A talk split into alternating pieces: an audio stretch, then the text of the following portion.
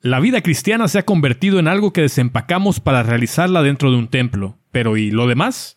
Hoy te tengo noticias. No sé si sean buenas o malas para ti, pero deberías escucharlas.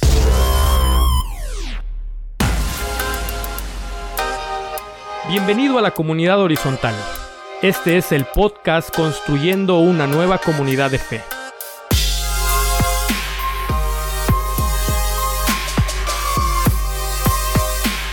Hoy continuamos con el estudio del libro de Hechos en el capítulo 7, y en el episodio pasado nos encontramos analizando el caso de Esteban. Si es la primera vez que te conectas con la iglesia en tu casa, puedes encontrar todos los episodios aquí, así que escúchalos. No olvides suscribirte para que la aplicación te notifique cada vez que subimos un nuevo episodio. Continuamos con nuestro estudio. Hay una canción muy triste llamada Ay de mí Alama, que cuenta la historia de un rey moro que recibe la mala noticia de que su ciudad llamada Alama ha sido invadida. Fue tan grande la pérdida que una frase de la canción le canta al rey así. Por eso mereces, rey, una pena doble, que te pierdas tú y el reino, y aquí se pierda Granada.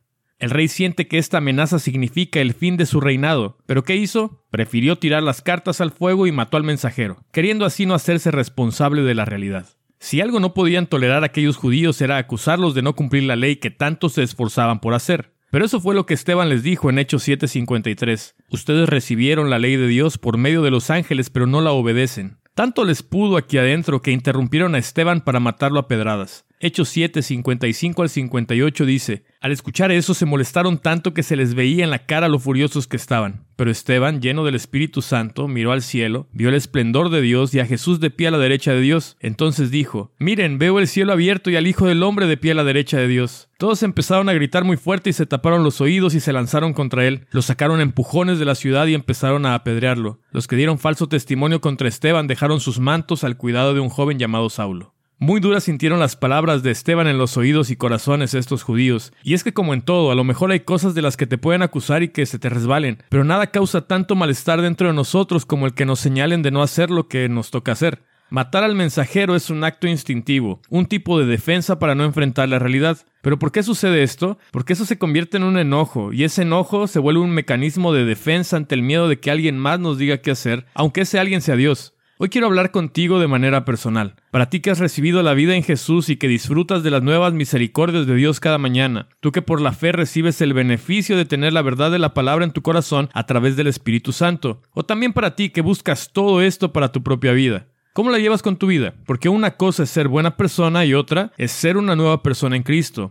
Y no, en la comunidad horizontal no creemos que deba haber una larga lista de requerimientos para obtener los beneficios de Dios. Más bien promovemos un estilo de vida que vive a Jesús en seis ejes fundamentales. Número uno, leer la Biblia, orar y mantenerte conectado a la enseñanza de la comunidad. Número dos, orar por las necesidades de otros, poniendo aceite sobre los enfermos. Número tres, compartir el pan físico y espiritual con los demás. Número cuatro, practicar la generosidad radical con tu diezmo y ofrenda. Número 5. Reunirte con la iglesia en las casas. Plantar la iglesia en tu casa y en tantas casas y lugares como sea posible. Y número 6. Que donde estés y lo que hagas siempre sea una bendición a los que te rodean. No me malinterpretes, esto no es una obligación, es una disciplina de vida por amor. En Juan 14, 23 Jesús dijo, El que me ama, obedecerá mi palabra y mi Padre lo amará y haremos nuestra morada en él. Una de las acusaciones que los que no son parte de la iglesia continuamente hacen sobre los cristianos es que son hipócritas. Pero ¿por qué serían tan duros con personas imperfectas que están en un proceso de transformación?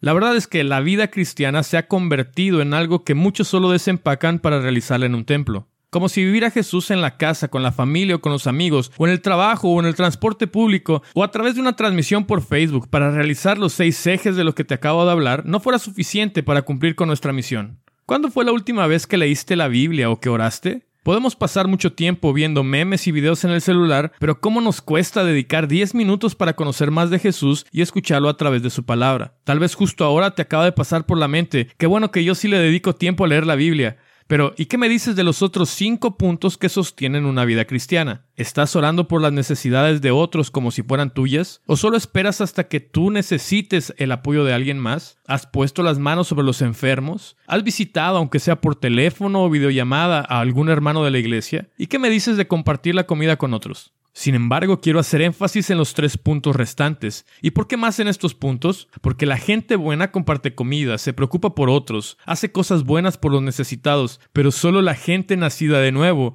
puede practicar lo que sigue con la verdadera ganancia. Porque aquí es donde parece día de hacer pierna en el gimnasio. Muchos entenderán esta referencia. Es donde muchos prefieren dejar la disciplina de hacer ejercicio, y los que se animan a hacerlo lo sufren hasta que lo logran hacer parte de su rutina. La Biblia dice que para practicar la generosidad radical hay que primero proponerlo en nuestro corazón y que debe ser con alegría. Yo soy una persona que desde hace 15 años he practicado de manera continua este principio y siempre he podido ser consciente de la provisión sobrenatural de Dios. Y es que solo hay dos opciones, proponerse dar o proponerse no dar, pero solo una nos lleva a vivir ese tipo de vida que muestra la fe en Jesús. Porque si estamos seguros de que nada nos puede separar del amor de Dios y que Dios ama al dador alegre, podemos deducir que una persona que ha puesto su confianza en Dios siempre propone en su corazón practicar este tipo de generosidad. ¿Tú de cuál eres? En segundo lugar, hablemos de plantar la iglesia en tu casa. No es difícil ver que la manera en que la iglesia hacía las cosas en el Nuevo Testamento es muy diferente a como la religión cristiana evangélica está acostumbrada a hacer las cosas en el presente.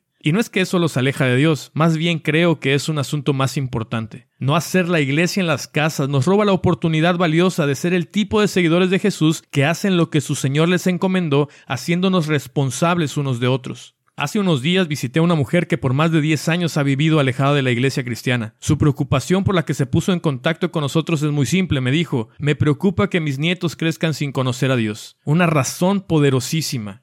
Jesús le dijo a aquel hombre que había estado por años atrapado por el diablo, no vengas conmigo, mejor ve a tu casa y cuéntales acerca de mí para que me conozcan. Esa es mi paráfrasis. La iglesia en su casa le da la oportunidad de cumplir su misión y a ti también. ¿Qué tanto te importan tus hijos, tu pareja, tu familia, tus amigos? Comienza en tu casa con los tuyos y déjale las consecuencias a Dios. Y aquí es donde el sexto eje tiene sentido. Si conocemos a Jesús el de la Biblia, mantenemos una relación de amistad con Él y al mismo tiempo nos ocupamos de otros así como otros se ocupan de nosotros en lo físico y espiritual, ¿qué podría detenernos de practicar la generosidad radical a través de nuestros diezmos y ofrendas más que nuestra propia decisión? ¿Quién podría negarnos la oportunidad de cooperar con la salvación de nuestra casa al plantar la iglesia allí más que nosotros mismos? Esta es la razón de por qué hacemos la iglesia como la hacemos. Una que no es muy abundante por aquí, el bien común. Y es que no necesitamos ser machistas o feministas para convivir en respeto entre nosotros, empoderándonos mutuamente y enseñándonos a cumplir nuestras obligaciones. No necesitamos ser capitalistas o socialistas, porque para vivir en la provisión de Dios no se necesita más que amarnos unos a otros y ser generosos. No necesitamos un partido político o una etiqueta social o ninguna de las cosas que este mundo nos ofrece. Solo necesitamos rendirnos ante Dios y reconocer nuestro propio mal, nuestro natural egoísmo y nuestra muy evidente falta de fe, para abrazarlo a Él y a su iglesia a fin de traer un beneficio a este mundo que nadie más puede hacer. Eso es tomar nuestra cruz y seguirlo.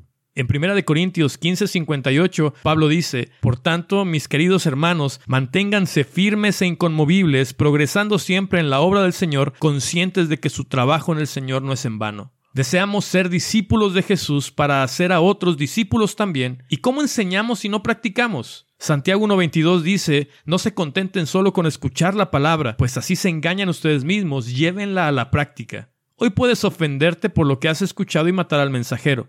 O puedes seguir con lo que tú llamas vida cristiana como si no hubieras escuchado nada. O puedes comenzar a practicar cada uno de estos ejes de la vida abundante. Solo uno lleva fruto. La decisión es tuya. Muchas gracias por sintonizarnos. Te esperamos la próxima semana con un episodio nuevo. Síguenos en nuestras redes sociales.